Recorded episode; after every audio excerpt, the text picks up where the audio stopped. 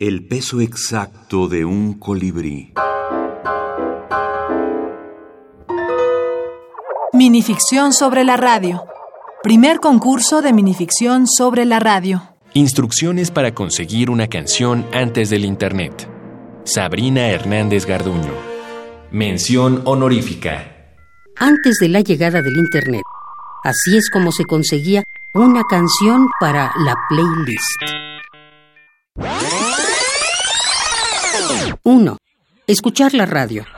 Conocer las estaciones, locutores, música y programación era esencial.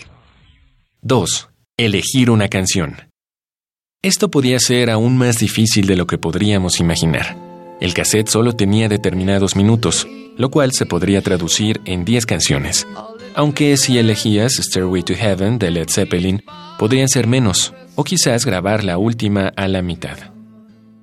3. Prepararte y grabar. Estar a la expectativa del momento exacto en el cual comenzaba tu canción favorita para correr a toda velocidad y presionar el botón REC. Era adrenalina en su máxima expresión. 4. Rezar.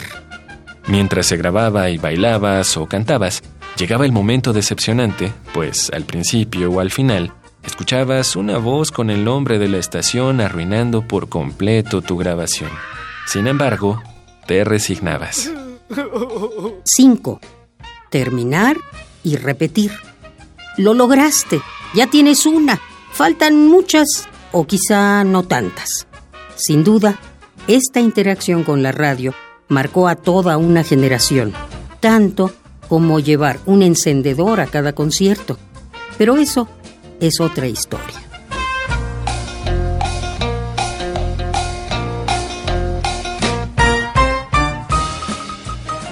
Uno siempre encuentra esta, estas formas de, ironía, a veces eh, a expensas del lector, o sea, lo, como, como, si le tomara el pelo y, lo, y uno se diera cuenta al terminar el texto, pero es, un, es una tomadura de pelo que a fin de cuentas es, es eh, pues es literaria, es, es, placentera, no es agresiva, es un juego.